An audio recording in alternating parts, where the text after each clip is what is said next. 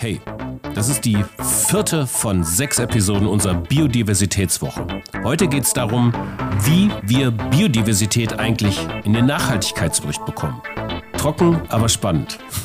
Viel Spaß und Sinn in der Fabrik für immer. Fabrik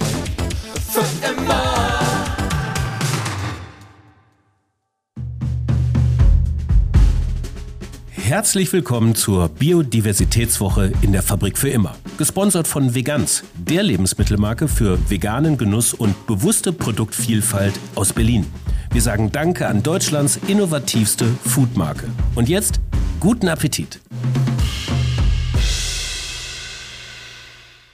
Ja, hi und herzlich willkommen zu unserer vierten Episode unserer Biodiversitätswoche. Und ich habe das Wort tatsächlich unfallfrei ausgesprochen, gleich schon zu Beginn des Podcasts. Und ich darf wieder begrüßen unsere Expertin Dr. Frauke Fischer. Hallo Frauke. Hallo Frank. Äh, Frauke, bevor wir jetzt gleich mit unserer vierten Episode und wie Biodiversität in unseren Nachhaltigkeitsbericht kommt, so ein bisschen was Trockenes, nochmal kurz vorab ausgeholt. Und diese Frage wird mir relativ oft gestellt, wenn Leute das hören. Bei Klimawandel, so sagst du, geht es darum, wie wir überleben werden. Beim Thema Biodiversität geht es darum, ob wir überleben werden. Und du wirst nicht müde, das zu wiederholen. Und da möchte ich dich doch mal fragen, warum ist das eigentlich so? Das geht doch auch mit weniger Giraffen, oder? nee, also oder vielleicht ja. Also am besten erklärt man das, glaube ich. Also stell dir vor, du liegst im Garten in einer Hängematte und in, zwar in einer extrem kompliziert geflochtenen Hängematte. Und jetzt brauchst du mal ein kleines Stück Schnur. Und dann denkst du, ach komm, ich schneide mal hier ein kleines Stück Schnur raus. Das ist eine Giraffe. Und äh, vielleicht äh, löst sich deine Hängematte nicht auf. Aber vielleicht löst sich deine Hängematte auf, weil dieses kleine Stück Schnur, was du da rausgeschnitten hast, der an einem neuralgischen Punkt sitzt und eine ganz, ganz wichtige Verknüpfung darstellt. Und so müssen wir uns das vorstellen mit Biodiversität und den Arten.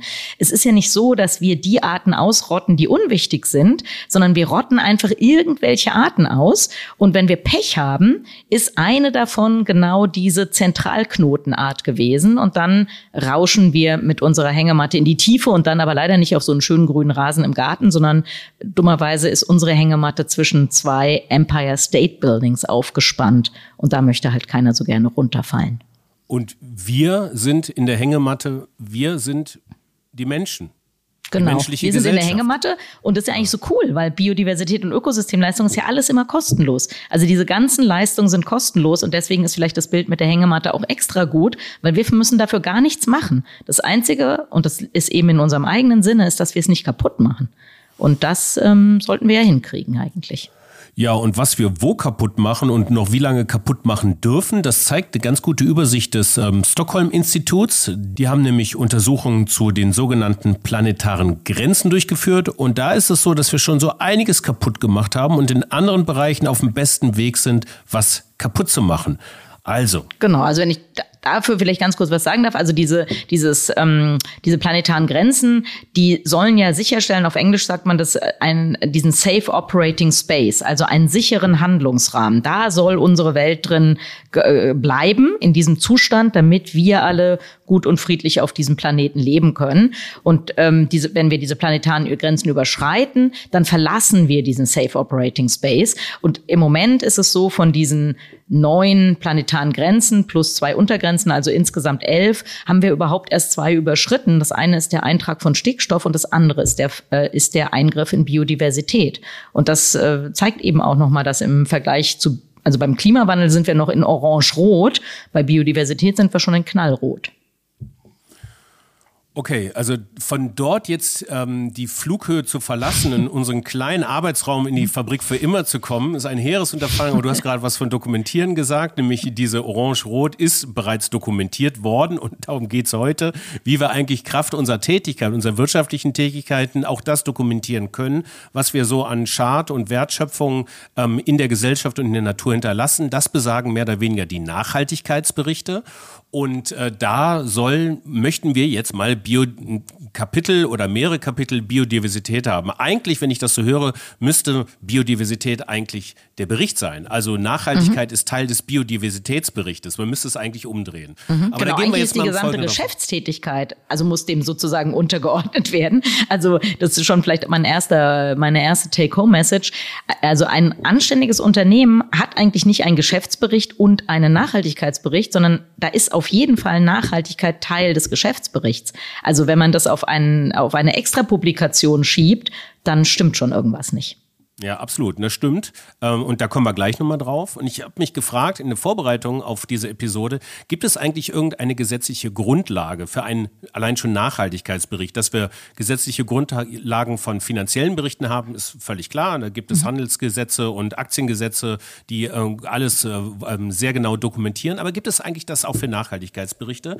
Und ich bin, ja, gibt es. Ähm, mhm. Das ist das sogenannte CSR-Richtlinienumsetzungsgesetz vom 11. April 2017, was äh, verspätet von der Bundesregierung auf Erlass eines, äh, eines Erlasses der Europäischen Union ähm, äh, vonstatten gegangen ist oder erlassen worden ist. Das betrifft allerdings nur Unternehmen, die im Schnitt mehr als 500 Mitarbeiter haben oder deren Umsatz größer ist als 40 Millionen Euro, beziehungsweise Bilanzsumme größer als 20 Millionen Euro. Und auch da ist es ja ganz, und da komme ich nochmal ganz drauf zurück, was du gerade eben gesagt hast, ist auch bezeichnend, dass diese Verknüpfung von einem nicht finanziellen Kennzahlen dann doch an finanzielle Kennzahlen auch stattfindet. Das heißt, erst wenn ich 20 Millionen Umsatz oder äh, erst wenn ich 40 Millionen Umsatz gemacht habe, muss ich einen Nachhaltigkeitsbericht machen. Das hat doch eigentlich gar nichts miteinander zu tun, oder? Genau, also eigentlich, ähm, ja, auf der einen Seite kann man natürlich verstehen, dass es heißt, ja, äh, diese, diese Offenlegung oder das, der ganze Papierkram, sage ich mal vereinfacht, den ein Unternehmen leisten muss, den sollen, wollen wir nicht so riesig werden lassen. Fangen wir mit denen mit vielen Mitarbeitern und einem großen ähm, Finanzbudget äh, an. Aber natürlich hast du recht. Also es ist nicht so, dass wer weniger als 500 Mitarbeiter hat oder weniger als 40 Millionen Umsatz, dass der keinen Schaden anrichten könnte. Ja, und die, die es ähm, die's dankenswerterweise, ist ja erstmal gut, dass man schreibt und die dankenswerterweise einstellen, ähm, müssen sich aber nicht sorgen, es wird nicht kontrolliert. Zumindest nicht qua, genau. qua Gesetz. Das ist ja schon mal eine gute Nachricht. Thematisch äh, sollten übrigens solche Themen drin sein wie Umwelt-, Sozial- und Arbeitnehmerbelange, Achtung der Menschenrechte, Bekämpfung von Korruption und Bestechung, ein Diversitätskonzept für die Zusammensetzung der Unternehmensführung, der Kontrollgremien und dem Aufsichtsrat. Das sind alles so Bestandteile eines Nachhaltigkeitsberichts gemäß des C CSR-Richtlinienumsetzungsgesetzes. Wo findet denn eigentlich hier Biodiversität statt? Mhm. Also wenn überhaupt vielleicht ja in dem ersten Bereich, äh, wo es um Umwelt geht und da ähm, bin jetzt nicht sicher, ob wir es überhaupt schon mal angesprochen haben, aber das möchte ich auch nochmal sagen, das ist ja eigentlich schon absurd. Also als würde es hier uns Menschen geben und dann eine Welt um uns rum, mit der wir uns dann vielleicht auch mal beschäftigen. Das Wichtige bei Biodiversität und Ökosystemleistung, wir haben es jetzt mehrfach gesagt, ist ja, dass es die Grundlage für unser Überleben ist. Es ist nichts, mit dem wir uns beschäftigen, wenn wir alle anderen Sachen abgearbeitet haben. Genau, aber du hast auch richtig gesagt, also explizit steht es nirgends drin, sondern nur so verklausuliert vielleicht. Ja. Nun gibt es ja auch darüber hinaus dennoch einige UberzeugungstäterInnen, die auf Gedeih und Verderb Biodiversität in auf ihren Gedeih. Nachhaltigkeitsbericht haben wollen. Auf, Mit Verderb hat es nichts zu tun, nur auf Gedeih. ja, wer weiß. So sind wir auf jeden Fall gestrickt in der Fabrik für immer. Jetzt setzen wir uns mal hin in unseren Arbeitsraum und fangen mal an. Was gibt es denn erstmal zu beachten? Also wenn man, ja, also leider geht, sind wir fast wieder da, wo wir vor zwei Episoden, glaube ich, waren. Man muss sich seine Lieferkette angucken. Man muss angucken, wo wirken wir auf Biodiversität und versuchen, das irgendwie ähm, zu bemessen an vielleicht äh, Gewichtseinheiten äh, von natürlichen Rohstoffen, die, die man importiert oder, äh, oder ja, Rohstoffarten, die man importiert. Solche Dinge muss man sich angucken. Welche Bestandteile sollte so ein Biodiversitätsbericht darüber hinaus noch haben? Also du mhm. sprachst jetzt gerade von den Rohstoffarten in der, in der Lieferkette. Was, was kann da noch stattfinden? Mhm. Also ich schreibe mal direkt mit. Ich schreibe genau. mal mit. Warte mal. Also als allererstes, ich glaube, ich würde auf jeden Fall anfangen, einfach mal nochmal mit diesen, diesen Rahmen zu setzen, nochmal ein paar einleitende Worte zu schreiben. Warum ist Biodiversität wichtig? Was passiert da eigentlich? Damit jeder, der den liest, auch ähm, das gut einordnen kann. Ja, und dann geht es darum, was, was machen wir? Also, wo verbrauchen wir Flächen? Wo entnehmen wir Rohstoffe aus der Natur? Wo entlassen wir ähm, Abgase, Abluft, Abwasser, die potenziell ähm, Biodiversität und Ökosystemleistungen schaden können? Wo haben wir ähm, Rohstoffe, die problematisch sind, weil sie äh, zum Beispiel in Monokultur in den Truppen hergestellt werden oder solche Dinge? Das ähm, würde ich mir angucken. Okay. Oder das muss da drin stehen. Ähm, welche Berichte sind dir denn bis jetzt so aus der Praxis untergekommen, wo du gesagt hast, ja, da ist schon was, also, you name it, das kannst du jetzt entscheiden, ob du das Unternehmen nennst oder sowas. Ich möchte natürlich gerne Namen hören, aber nein. Ähm, aber wo ist jetzt schon sowas untergekommen? Wo wird sowas gemacht und wie sieht das dort aus? Naja, also da ist immer, also da sind, stehen wir, muss ich glaube ich leider sagen, echt ganz am Anfang. Also die, die ersten, die sich damit beschäftigen, weil es auch sehr, weil es sehr offensichtlich ihr Kerngeschäft berührt, sind natürlich Lebensmittelhersteller, Lebensmittelproduzenten, Supermärkte. Ähm, die nähern sich dieser, äh, dieser Thematik, aber die äh, alle Nachhaltigkeitsberichte, die ich mir bisher daraufhin angeguckt habe, die haben mich, ähm, also war mein Arbeitstag immer schnell vorbei, weil äh, da muss ich mir halt diese zwei Absätze durchlesen oder diesen einen Absatz, wo was über Biodiversität steht, auf dem, keine Ahnung, 30-seitigen Bericht. Das ist also schnell erledigt. Und da stehen dann eher so Allgemeinplätze. Also wir äh, verstehen unsere Verantwortung für Biodiversität und Ökosystemleistung und werden der gerecht. Und dann ähm, wird vielleicht noch mal ein, das eine oder andere Produkt oder die eine oder andere Kooperation mit einer Naturschutzorganisation ins Feld geführt.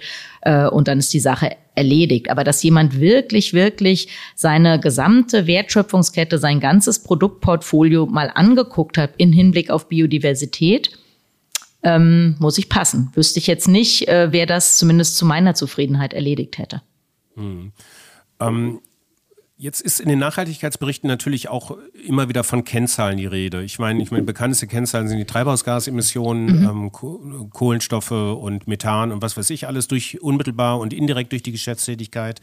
Gibt es denn solche Kennzahlen auch in der Biodiversität, die wir ähm, auch in unseren Nachhaltigkeitsbericht äh, schreiben können? Mhm. Wir hatten das ja auch mal in der vorigen Episode, also Quadratmeter an ja. versiegelter Fläche durch unsere mhm. Geschäftstätigkeit. Genau. Also, äh, also ganz grundsätzlich muss man leider ja sagen, sagen, dass wir keine einheitliche Währung haben für Biodiversität, anders als für Klimagase. Wir können jedes klimaschädliche Gas in CO2-Äquivalente umrechnen und dann haben wir da ganz klare Zahlen. Wir haben auch ein internationales Framework, was uns sagt, okay, wir haben ein Paris Agreement, Paris Agreement mit einem Zwei-Grad-Ziel. Man kann auch beim im Hinblick auf ähm, nachhaltige Entwicklung insgesamt vielleicht sagen, ja, da haben wir ja die, diese Sustainable Development Goals, 17 Ziele, wo wir uns angucken können, was wir da zu tun und zu lassen haben. Und bei Biodiversität haben wir das so nicht oder noch nicht. Es gibt jetzt eine ganz neue Publikation, wo sich ein paar Top-Wissenschaftler ähm, da zusammengetan haben und das äh, publiziert haben und gefordert haben. Übrigens hat auch ähm, Frau von der Leyen äh, das vor wenigen Monaten gesagt, we need a Paris-like agreement for biodiversity. Also man ist da auf dem Weg und die Kennzahl, die im Moment im Raum steht und die ich absolut unterschreiben würde, ist No Net Loss. Wir dürfen weder Arten noch Lebensräume weiter verlieren und perspektivisch, das fordern diese äh, Top-Wissenschaftler da auch in ihrer neuesten Publikation, müssen wir ähm, ich glaube, die haben als äh, Basisjahr oder als Jahr dann 2030 genannt, müssen wir Nature Positive werden, also positive Effekte auf Biodiversität und Ökosystemleistung erzielen. Nature Positive. Nach klimaneutral folgt klimapositiv. Next episode ist Nature Positive. Genau. Richtig? Also klimaneutral. Also es ist ja leider so oder auch klar verständlich, dass Wirtschaft, Wissenschaft immer hinterherhinkt. Ähm, Wissenschaftler haben schon lange, lange vor Klimawandel gewarnt und lange davor gewarnt äh, und lange gesagt, hier so, so kann es nicht weitergehen. Jetzt nach einigen Jahrzehnten schleppt sich die Wirtschaft hinterher und ähm, Viele Unternehmen sagen jetzt, ja, sie wollen demnächst mal klimaneutral werden, was ich persönlich äh, ehrlich gesagt mehr oder also naja, Humbug will ich nicht sagen, aber ähm, ja, also ist nicht gerade ein sehr ambitioniertes Ziel, denn auch beim Klima, genau wie bei Biodiversität, äh, gilt, dass wir, dass der Schaden, den wir angerichtet haben, so groß ist, dass wir uns darüber Gedanken machen müssen, wie wir positiv wirken und nicht mehr wie wir äh, einfach nur nicht mehr kaputt machen. Und deswegen äh, überspringen wir als Ziel bei Biodiversität, was ja jetzt zum Glück das, das Thema der Stunde ist und was auch in Unternehmen immer mehr Präsenz erlangt, da überspringen wir jetzt einfach mal Biodiversity Neutral oder irgend sowas und kommen gleich mal zu Biodiversitäts- oder Nature Positive. Und das ist ehrlich gesagt genau da, wo wir hin müssen. Ja. Ich möchte doch nochmal zurück zu den Parametern, weil ich glaube, dass es wichtig ist, sowas auch nochmal greifbar zu machen. Also eben Anteil versiegelter Fläche, ähm, die ich dann durch meine Geschäftstätigkeit erreiche. Also sagen wir, mhm. ich bin jetzt ähm, ein, ein, ein äh, jetzt darf ich nicht Tank und Rast sagen, ne? also ich bin ein Autobahn, ein Autobahnraststättenbetreiber mhm. und ähm, äh, gehe jetzt auf Elektromobilität und sehe überall zu, dass ich entlang der Autobahn neue äh, Raststätten errichte. Das, äh, errichte. das heißt, ich versiegel eigentlich erstmal mhm großen Umfang, genauso wie beim Bau von Einfamilien, Mehrfamilien, mhm. Hochhäusern, mhm. ähm, Gewerbegebieten und so weiter und so fort. Also das wäre ja sicherlich äh, ein KPI, den man da zugrunde legen kann. Genau, also und da müsste man halt zum Beispiel sagen, okay, wenigstens müsste jemand, der das macht, kompensieren. Also er müsste mindestens so viel Fläche entsiegeln, wie er versiegelt, denn das geht uns sicher allen so, dass man sich manchmal wundert, warum ist hier eigentlich so ein riesiger Parkplatz oder warum ist eigentlich diese Fläche hier betoniert, äh, wo, äh, also keine Ahnung, wo vielleicht einmal im Jahr ein, Markt stattfindet oder irgend sowas oder wo der Supermarktbetreiber gehofft hat, dass einmal der Tag kommt, wo wirklich mal tausend Autos auf seinem Parkplatz stehen. Ähm, also da, genau, dann könnte man sagen, okay, das, sowas müsste passieren und dann kann man natürlich, ähm, wir haben in Deutschland auch so ein System von Ökopunkten, also man kann auch äh, ja, natürlich nicht versiegelte Fläche bewerten. Und dann ist, glaube ich, leicht verständlich, dass eine Mais-Monokultur weniger dieser Ökopunkte bekommt als ähm, zum Beispiel eine Streuobstwiese oder ein kleines natürliches Moor. Und sowas könnte dann auch ein Ziel sein, dass man sagt, okay, hier haben wir Fläche versiegelt und dafür entsiegeln wir nicht nur andere Fläche, sondern wir werten die auch noch auf. Also wir reißen da nicht nur den Asphalt raus, sondern wir machen da auch ähm, ja ein kleines, äh, keine Ahnung, ein, ein Amphibientümpel hin oder eine Streuobstwiese oder eine äh, artenreiche Blühwiese oder irgend sowas in der Art. Ja. Ein ganz großes Kapitel dieses Biodiversitätsberichtes würde aber auch beinhalten, was wir denn alles vermieden haben durch unsere Geschäftstätigkeit. Zum Beispiel allen voran Abholzung von Regenwäldern. Mhm. Da kommen wir auch wieder zur letzten Episode, die wir aufgenommen haben. Ähm, ein Wald ist ein Ökosystem par excellence und das geht durch geht durch Ausgleichsmaßnahmen, ähm, schafft man ja nicht gleich einen Wald, indem ich zehn Bäume mhm. pflanze. Nee, genau. Also das, das ist so ein bisschen die Krux. Menschen, wir wollen immer alle gerne was machen. Dafür ist manchmal nichts machen eigentlich die beste äh, Aktivität. Und äh, bei, bei Wäldern gilt es auf jeden Fall. Also wir ähm, die neuen Zahlen sind noch nicht draußen, aber alles deutet darauf hin, dass 2020 ein extrem, ein, wieder ein extremes Jahr bei Entwaldung war. Im Jahr vorher wissen wir, haben wir alle sechs Sekunden eine Regenwaldfläche von der Größe eines Fußballfeldes verloren. Wir haben 2020 wahrscheinlich schneller Fußballfelder große Stücke von Regenwald verloren.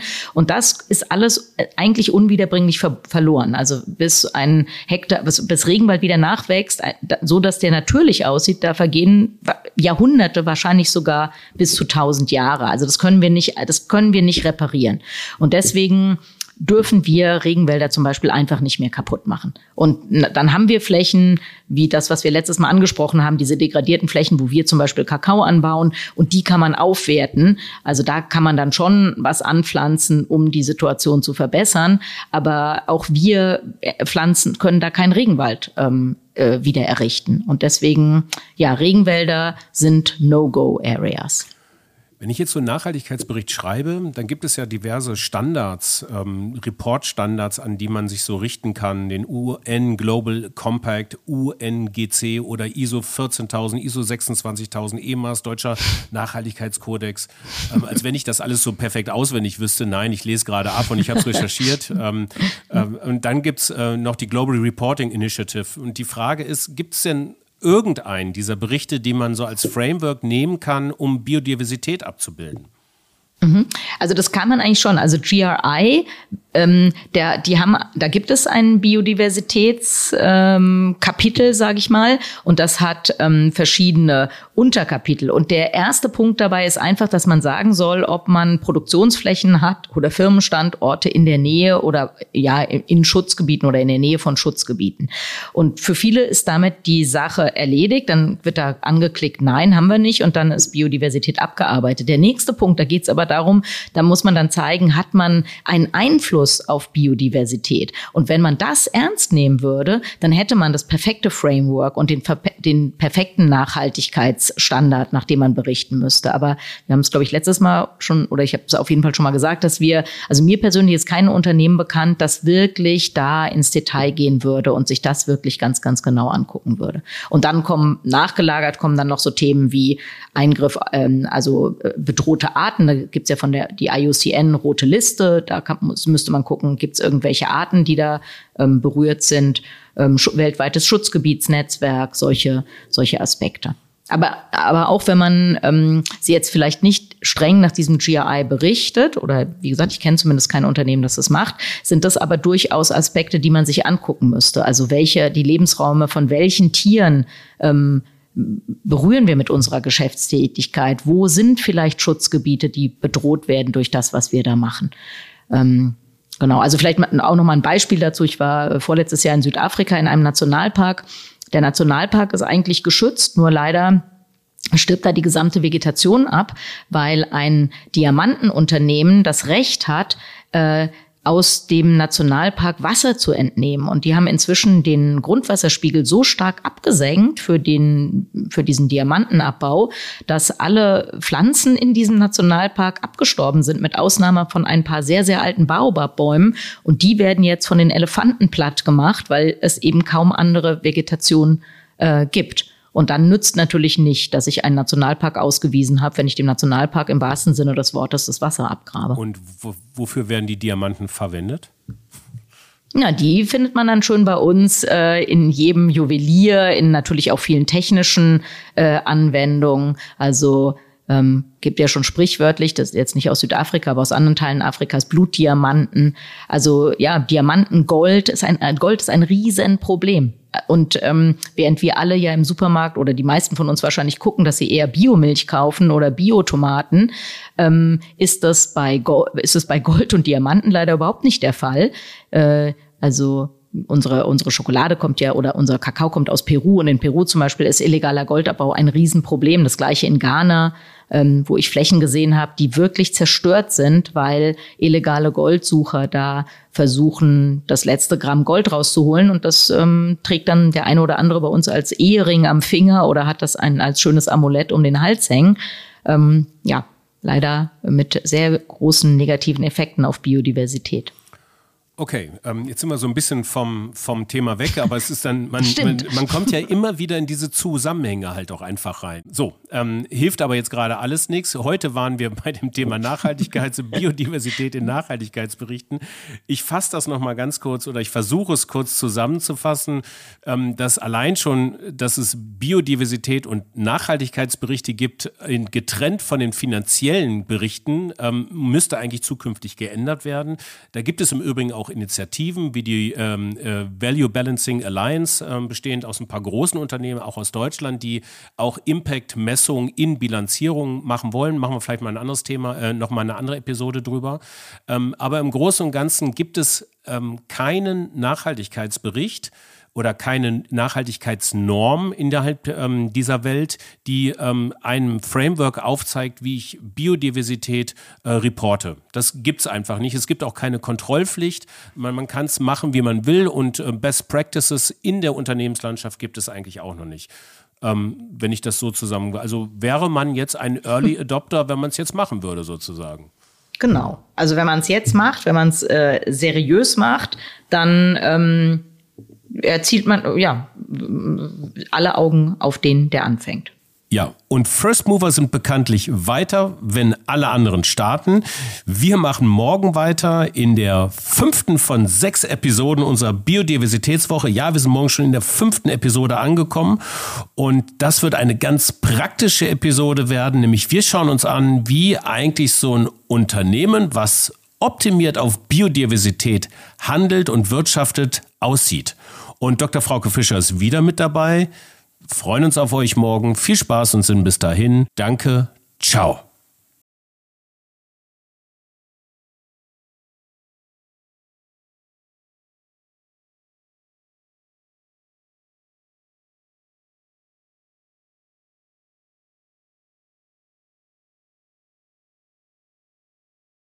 Ciao. Fabrik für immer.